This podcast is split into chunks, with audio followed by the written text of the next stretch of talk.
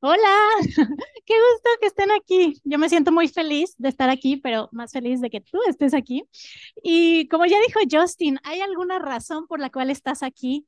Y muchas veces lo que queremos es realmente crecer como personas y también fortalecer nuestra fe y alimentarnos unos, eh, unos de otros de la sabiduría, del amor, del cariño que nos tenemos como, como comunidad. Y eso es bien, bien lindo, comenzar a, a crecer en esta, en esta parte tan importante que ojalá no se dé solo los domingos que se dé también en tu casa, en tu comunidad, en tu trabajo, que te lleves de lo que recibes aquí, que te lo lleves y también lo compartas por allá. Qué importante. Y esta comunidad me encanta, entre otras cosas, de que además somos súper amigables, eh, que son bien foodies. Por ahí mi esposo no va a saber qué es foodie, pero les explico. Foodie es, o sí sabes.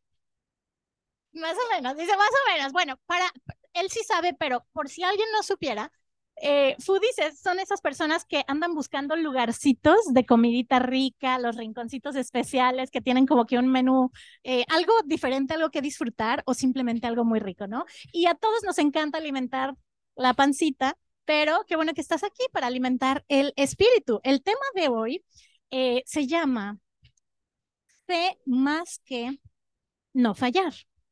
Fe más que no fallar. Y estando preparando este tema, le empecé a agarrar como mucho coraje a la palabra fallar. Me reconozco, debo confesarlo, estaba muy molesta. No porque le tengamos miedo a fallar, que esa es una de las cosas, sino por lo que nos provoca, por lo que el fallar nos hace. Número uno, hace que no nos atrevamos. Tenemos tanto miedo a fallar que, que, que no nos atrevemos a hacer muchas cosas. Y quisiera que fueran bien honestos y que me compartieran si alguien aquí ha dejado un sueño hermoso o un talento que tiene o algo que, que brincaba mucho en su corazón y que por miedo a no fallar, lo dejó, lo botó a la basura. ¿Hay alguien?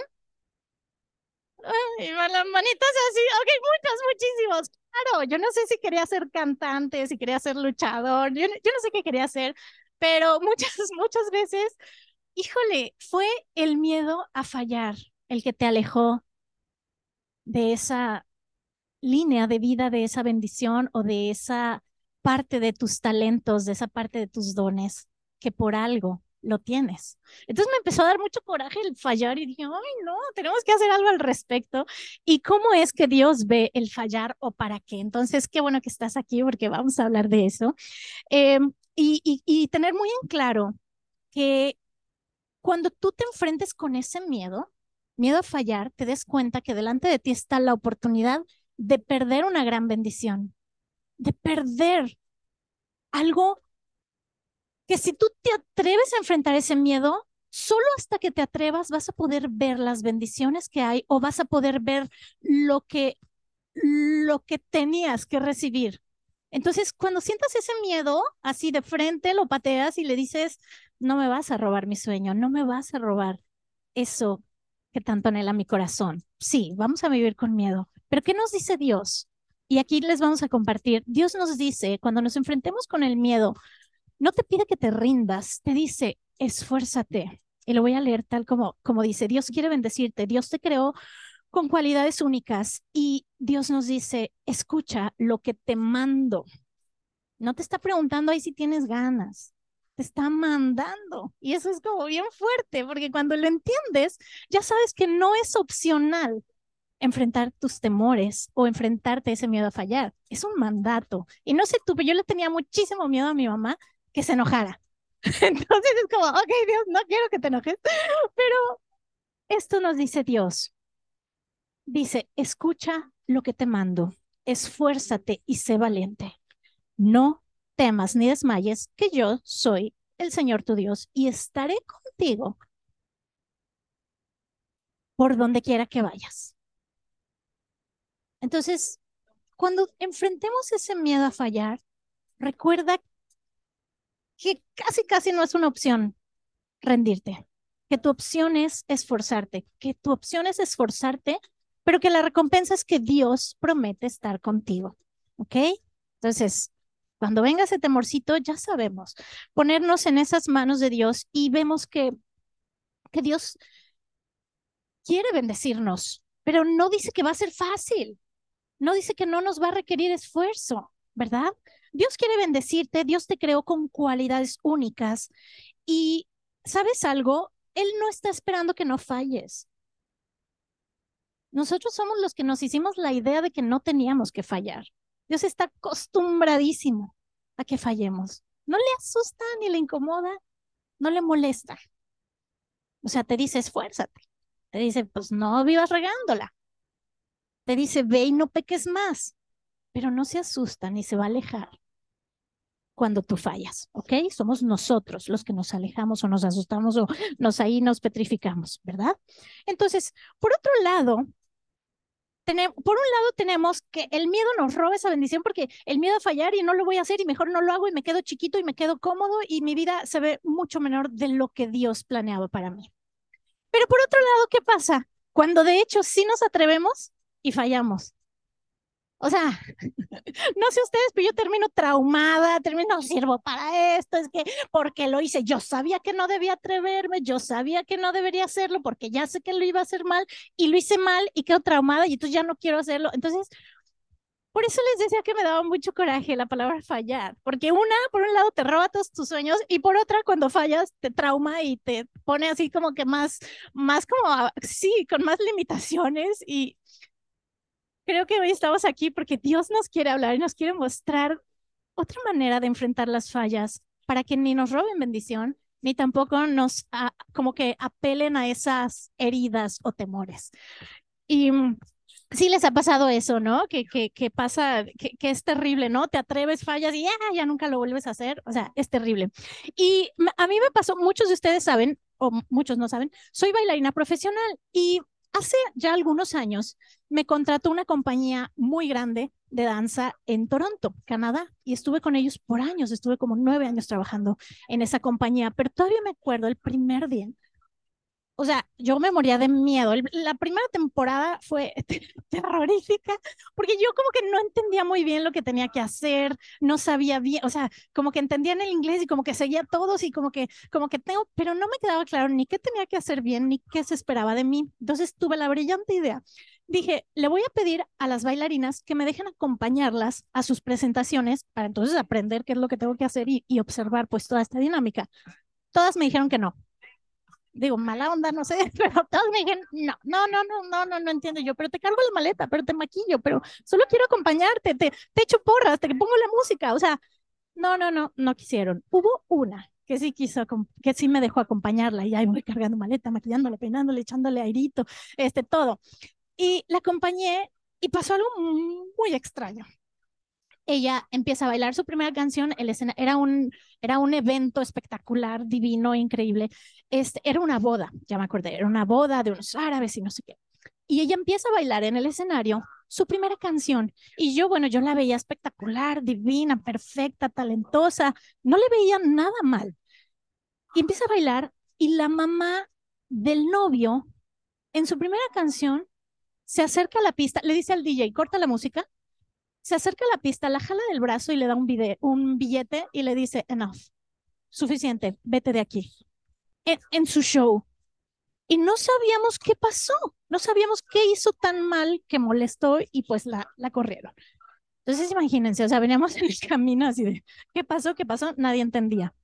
No supe qué pasó. Al día siguiente fui a, la compañía, a la, a la, y ya no estaba ella. Nunca la volví a ver, la corrieron, nunca la volví a ver. Yo dije, pero ¿qué fue tan terrible que hizo que cometió una falla tan catastrófica? Mm, pues nos explicaron que la música que ella eligió era de cierto pueblo árabe que estaba en conflicto con el pueblo árabe del que era la boda. Entonces yo dije, ok, pero imagínense el miedo con el que yo viví esos nueve años trabajando cada día. Era un miedo así de, le voy a regar, son amigos, no son amigos, son enemigos, ¿qué música pondré? Era, era, o sea, de verdad era un miedo, quedé traumada. Fue la primera vez que tuve un encuentro profesional en ese país y fue así de horrible, me impactó muchísimo. Pero el miedo a fallar tiene una maravillosa ventaja y es que te hace ser mejor. Créanme que yo me esforcé y me esforcé y aprendí cosas que yo nunca me imaginé que tenía que aprender. Y me esforcé y me esforcé y me permitió estar hasta que yo quise. Hasta la fecha me siguen invitando. Yo ya no vivo allá, pero pero te abre las puertas cuando tú enfrentas el miedo y estás dispuesto a aprender de esos errores, haces las cosas mucho mejor. Así es que vamos a comenzar a ver a ese, a ese miedo de frente, con valentía y sacándole lo mejor. Nadie dijo que sería fácil. Cuando fallamos, nadie dice que es fácil ni cómo te sientes antes, ni cómo te sientes después. Por eso se requiere fe. Por eso se requiere fe. Y por eso el tema de hoy es fe más que no fallar. Porque en el día a día estoy seguro que tú te equivocas en cosas y quedas bien traumado y, y, te, y tu diálogo interior es no sirvo, eh, qué mal lo hago, no, no, no soy buena mamá, no soy buen papá, no, no sirvo para este trabajo, no, no, no sirvo ni para la escuela, decepciono a todo el mundo. ¿Cuál es ese diálogo que tenemos a raíz del fallar? Y es muy importante comenzar a entender que debemos tener esa fe en que no se trata de no fallar, en que se trata de perseverar de continuar, de tomar la mano de Dios. Él no se sorprende de nuestras fallas. Nosotros somos los que decidimos si nos rendimos ahí o si las seguimos atravesando. Y créeme, mientras más fallas atraviesas, más resiliente, más fuerte, más poderoso, más encausado te vuelves. Nadie dijo que iba a ser fácil, por eso se requiere esta fe, ¿verdad? Y dice Dios, yo voy a estar contigo cada día de tu vida. ¿Por qué? Porque no es fácil. Pero ahí va a estar Él, ahí nos lo dijo, ¿verdad? Entonces, este miedo te lleva a cosas mejor. Dios no quiere que dejes de hacer cosas por miedo. Te pide que te esfuerces y que seas valiente. Eso es lo que quiere. Y ese miedo que te lleva a, si tú así lo eliges, a ser mejor, es lo que también te va a permitir tener más bendiciones. Porque en la cobardía en el temor, en la tibieza, no están las bendiciones. Pero en el aprendizaje, en el caerte, ¿quién no se vuelve más resistente después de levantarse y levantarse y levantarse? Te vuelves bien fuerte, llega un momento que te sientes Superman y te vuelves a caer y ya, no voy a poder otra vez. ¿Ok? Esa es la idea. Entonces, te tengo, tengamos fe en que Dios está con nosotros y si fallamos, vamos a aprender mucho más y ser mucho mejores la siguiente vez. Te tengo otra pregunta. ¿A quién le han dejado de hablar? ¿A quién le han dejado de hablar por haber fallado? ¿De quiénes de ustedes se han alejado personas, amigos, familiares, porque hiciste algo que a lo mejor no debías hacer? Ok, bueno, muchitos, ¿no? Pero también, está bien que no levanten su mano. Su secreto está solo conmigo. Pero también, ¿quién de nosotros no hemos dejado de hablarle o no nos hemos alejado del pariente incómodo, del alguien, del amigo, porque no nos gusta lo que hacen? Es muy humano. Así somos los humanos. Vemos lo malo, nos clavamos en lo malo y basamos todas nuestras reacciones en lo malo, nuestras acciones en una reacción de lo malo. Es bien humano. ¿Y a poco no se siente bien feo cuando alguien te dejó de hablar porque hiciste algo mal? Se siente bien feo, te lastima, detona tus heridas de abandono y, o sea, sale tu niño herido y es, es horrible, pero también lo hacemos. La ventaja es que esta parte es solo humana. Dios no es así. Dios no está viendo el granito negro, el puntito negro en el arroz para partirnos con un rayo ¿por qué hubo un granito negro en la rosa? Él no es así, esto es bien humano y les voy a platicar un, dado, un dato muy interesante este, de nuestro cerebro. El cerebro humano tiene, no sé si lo han escuchado, algo que, una característica que se llama sesgo de negatividad. No sé si alguien lo había escuchado. También se llama asimetría positivo-negativo del cerebro. ¿No? ¿Alguien? ¿Nadie? Bueno, les explico en pocas palabras. Es nuestra tendencia a registrar los datos negativos con mayor facilidad que los positivos. Quiere decir que si recibiste siete halagos, pero alguien te dijo una cosita mala, ¿qué vas a ver? Todo el tiempo vas a estar pensando en la cosita mala, mala, mala, mala. Si hiciste una super, no sé, una super presentación, pero dijiste una palabra mal y todo el mundo te dice, qué bien lo hiciste, tú vas a estar pensando, dije la palabra mal, dije la palabra mal, dije... pero eso es humano y eso es parte de nuestro cerebro, es una característica del cerebro, del comportamiento humano que se llama sesgo a la negatividad, que bueno, fue puesto pues para que sobreviviéramos y un montón de cosas, eh, pero a final de cuentas es una característica humana, los humanos así somos, nos va a tomar más de siete veces repasar algo bueno, observar algo bueno, que observar lo malo.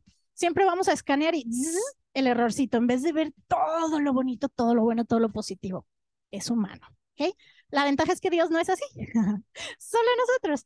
Y otra cosa también importante de saber es que, date cuenta, si yo en este momento te pido que pienses en cosas malas que te han pasado, en situaciones con las que estás batallando, me las vas a decir con más facilidad a que si te pregunto, dime esa cosa en donde Dios te rescató, dime esa cosa de la que eres tan feliz, dime esa cosa de la que estás tan orgulloso de ti. Te va a costar muchísimo más trabajo, te va a tomar más tiempo.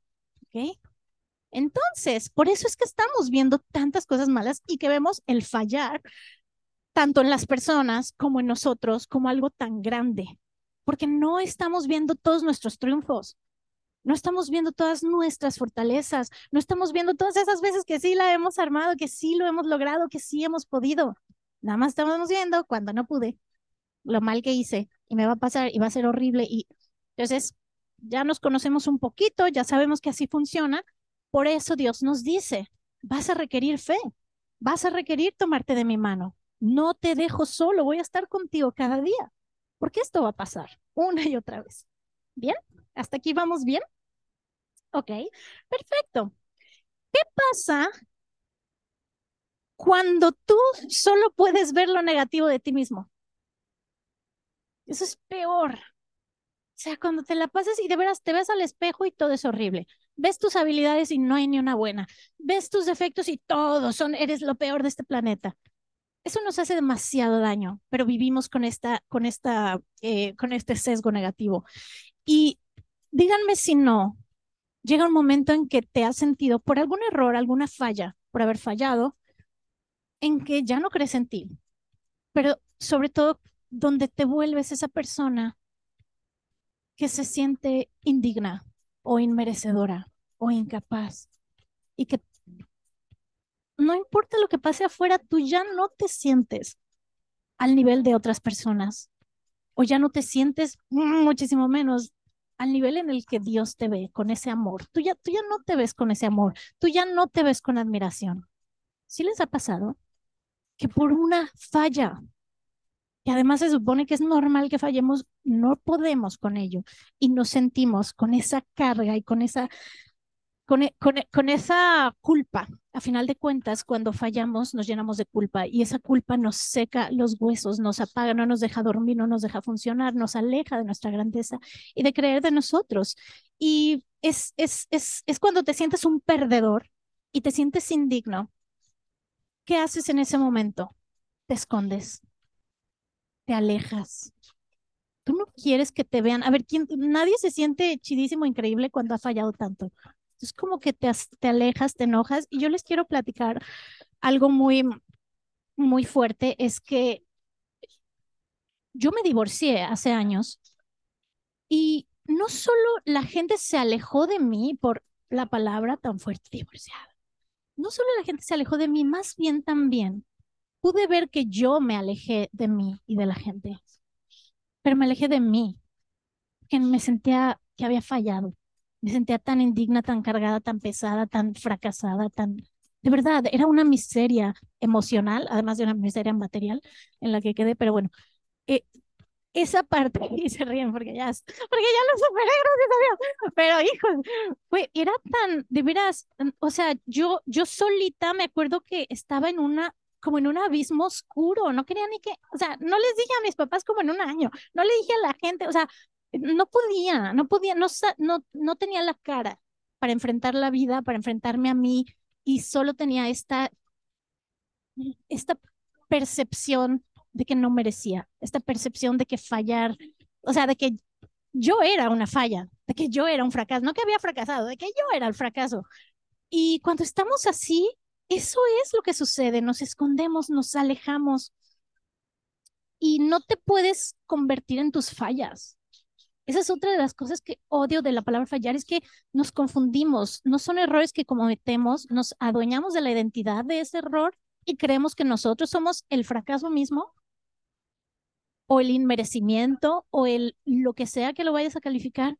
Creemos que somos nosotros y no es así. Son errores que cometemos, son situaciones que como humanos hacemos, pero no que como humanos nos definan. Y es bien importante tener esa diferencia. ¿Y qué pasa cuando estás bien, bien, bien cargado y te escondes y todo? Les pasó a Eva. ¿Se acuerdan cuando se hicieron conscientes de su desnudez, de su pecado? ¿Qué hicieron? Se avergonzaron y se escondieron, se alejaron de Dios. Dios ya sabía. Era como, ya lo sé, aquí estoy. O sea, de veras creo que es una trampa. El que cuando fallamos y nos sentimos avergonzados y culpables, lo peor que podemos hacer es alejarnos y escondernos de Dios. Quizás lo más cómodo. Y ojo, es más cómodo sentirte culpable que trabajar en tu falla y mejorarte. Sé que es bien fuerte decir esto, pero es más cómodo ser, ser las víctimas de mi error y soy, no sirvo para nada a decir, la regué, me esfuerzo, soy valiente, ¿cómo puedo enmendarlo? Si no puedo enmendarlo, ¿cómo puedo evitar que no me vuelva a pasar? Por eso te dice Dios, esfuérzate y sé valiente. Sí es bien duro, pero a veces nos quedamos en esa culpa y en esa vergüenza y es más cómodo. Ah, ya, no merezco nada, aléjense de mí.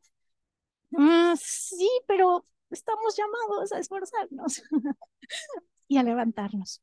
Y Dios nos dice, Dios no nos está juzgando, no nos está condenando con ese dedo, como le dijo a la mujer, a la mujer, este, ¿cómo se llama? Que, no es samaritana. Adúltera, gracias. A la mujer adúltera le dijo eso. Le dijo, yo no te condeno, vete y no peques más. ¿Y qué hizo la mujer? tomó esa, esa enseñanza y fue y llevó luz, o sea, ella ya se convirtió en una persona que era testigo, testimonio vivo del perdón de Dios. Y fue e hizo cosas nuevas y mejores. Entonces, estamos llamados a eso, a esforzarnos. Y Dios no quiere que, que, que, que, que vivamos en esa pesadez, ni en esa carga, ni en esa lucha, ni en esa vergüenza. Y nos lo dice, y es precioso, claramente nos dice qué hacer cuando nos sentimos súper mal. Dios no quiere que nos alejemos. Aquí, si Abby me apoyas, ¿qué nos dice? Vengan a mí en Mateo 11, 28, 30. Vengan a mí todos los que están cansados y cargados. Yo los haré descansar, tomen mi yugo sobre ustedes y aprendan de mí, que yo soy manso y humilde de corazón, y hallarán descanso para sus almas nos da instrucciones muy claras. No vayas y te escondes, no te rincones, como el perrito regañado. ¿Se han visto que apenas vas a regañar al perrito y anda así arrastrándose? ¿Se quiere debajo de la cama? No somos perrito regañado. Dios nos dice, vengan a mí, ven a mí, yo te haré descansar. Criatura nueva te haré, abriré caminos donde no los hay. No te dice no falles. No te dice no falles. Te dice, ven a mí. Y esta es la parte más hermosa de fallar, es tener la fe para volver una y otra vez a Él. Eso nos está pidiendo, que volvamos una y otra vez a Él, no que no fallemos. Él sabe que vamos a fallar. La clave sigue siendo, vengan a mí. Dios nos invita ahí en medio de nuestras fallas a buscarle. Y Él es el que nos limpia y nos da nuevas fuerzas. No caigamos entonces en la culpa de alejarnos y escondernos, porque Él te ama con locura y Él transforma toda tu falla, todo tu pecado, lo transforma en blancura. Está eh, otra palabra. Isaías 1.18 dice, vengan, nos vuelvo a invitar a ir, vengan ahora, vamos a resolver este asunto. Qué interesante, ¿no? Que Dios te diga, ven, ven, vamos a resolverlo, no te escondas, ven, Vamos a resolverlo. Aunque sus pecados sean como la escarlata, yo los haré tan blancos como la nieve. Aunque sean rojos como el carmesí, yo los haré tan blancos como la lana. Entonces, una y otra vez nos está diciendo, ven, no te escondas, ven. Ya nos quedó claro esta parte, ¿no?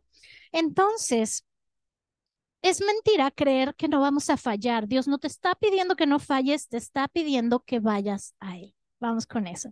Y lo más, lo más increíble es que él sabe que vamos a fallar y hay una serie de versículos que nos dice, eh, la vas a regar, sí, la vamos a regar todos. Y eh, uno de ellos es, ciertamente no hay hombre justo en la tierra que haga el bien y nunca peque. No hay uno. Nosotros nos imponemos esa regla tan inalcanzable de no podemos fallar. Pero Dios no. Él nos dice en su palabra, nos dice, porque el justo cae siete veces. O sea, hasta tan bueno que tú eres y tan perfecto que tú eres, vas a caer siete veces. Es normal. Y vuelve a levantarse. ¿Qué dice? Porque el justo cae siete veces y vuelve a levantarse, pero los impíos, gracias, pero los impíos caerán en la desgracia. Otra vez nuestro mandato, cae, pero levántate. Y el último, bueno, hay muchísimos, pero elegí tres. El otro dice, porque todos tropezamos de muchas maneras. A veces se nos hace bien fácil pensar que no, no nos vamos a equivocar, no, no vamos a poder, y por eso nos cuesta tanto enfrentar la falla, porque tenemos una expectativa de que no vamos a fallar. Pero si nos hacemos las paces con la falla, entendemos que todos tropezamos de muchas maneras. Si alguno no tropieza en lo que dice, es un hombre perfecto, capaz también de refrenar todo el cuerpo. Santiago 3.2.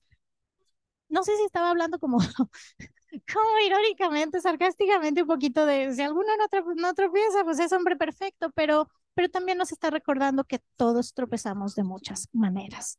Y sabes qué es hermoso, a lo largo de la Biblia ha habido un montón de hombres y mujeres, de personas que la han regado, y que, y que han hecho cosas que ni tú ni yo nos atreveríamos a hacer. Y Dios tiene un corazón para ellos. El rey David, que mandó matar a Uriel, Urias, a Urias, y, y tenía un lugar súper especial en el corazón de Dios. O sea, son muchos, muchos los que Dios consideraba sus amigos y, y eran como tú y como yo. La fe no se limita a no fallar.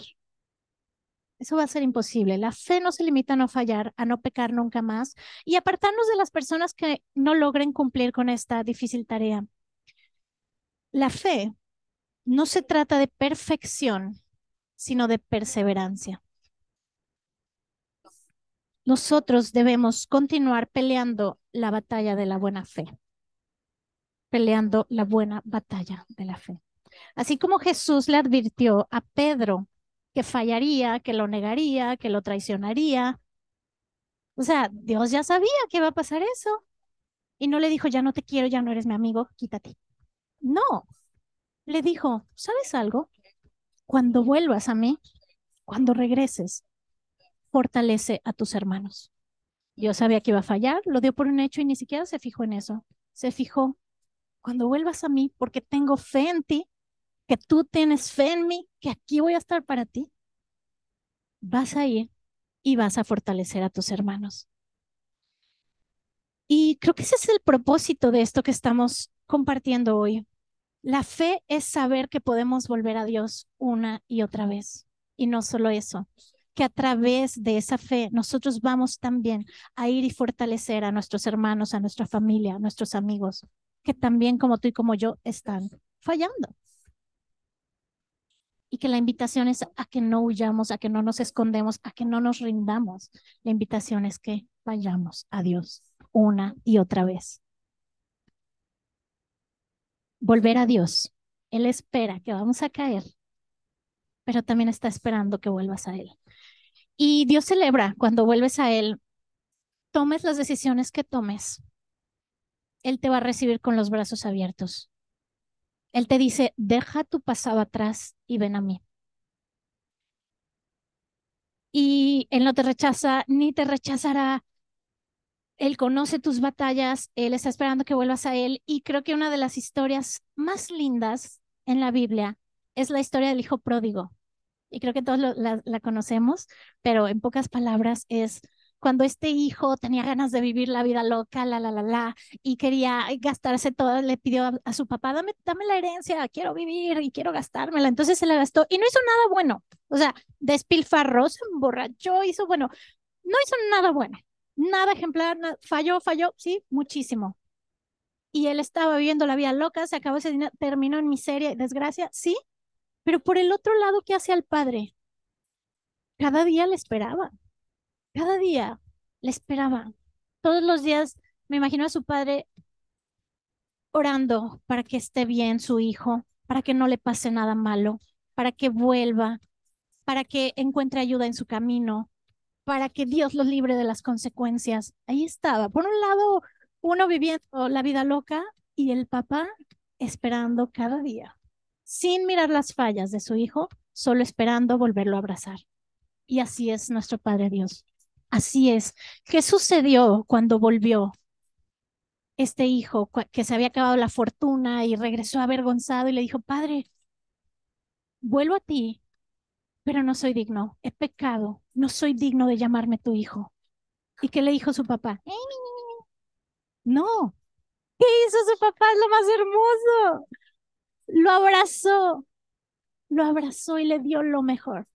Sea, le abrazó y le dijo a los sirvientes, traigan comida, traigan manteles, vístanlo, hijo. O sea, te estaba esperando. Dios celebra cuando volvemos a Él. Hay una fiesta cada día que tú te levantas de tus caídas y vuelves a Él. Él eso está esperando. Si gustan pasar los músicos, gracias. Así es que este corazón de Dios, donde no va a ver tanto tus fallas, sino la fe que tengas para superarlas, para perdonarlas, porque Él ya las perdonó, para que tú te las perdones, te mejores, te esfuerces, seas valiente y vuelvas a Él. Él tiene fe en nosotros. Nosotros la tenemos. Vamos a volver a Él y dice eh, la palabra, el último versículo, dice, el padre dijo a sus siervos cuando regresó su hijo perdido, le dice, saquen el mejor vestido y vístanlo. Pónganle un anillo en su mano, calzado en sus pies. traigan al becerro gordo y mátenlo y comamos y hagamos fiesta. Ahí no dice, pero dice, porque mi hijo estaba perdido. Así está, gracias, porque este mi hijo muerto era y ha revivido, se había perdido y es hallado, y comenzaron a regocijarle. Y en esta forma, en esta misma forma, Dios anhela volverte a ver. Yo no sé si te has alejado, si te has escondido, si tu corazón se siente indigno, como muchas veces el mío se ha sentido, y Dios solo espera que estés bien, que vuelvas a Él, solo espera celebrar ese momento donde lo volvamos a abrazar, donde le demos esa oportunidad de ser un padre. Muchas veces nosotros, por sentir que hemos fallado, no le damos la oportunidad de ser nuestro padre. Y Él quiere, quiere ser tu padre, quiere abrazarte, quiere celebrar porque tú vuelvas. Así es que te invito. Si quieren ponerse de pie, vamos a orar.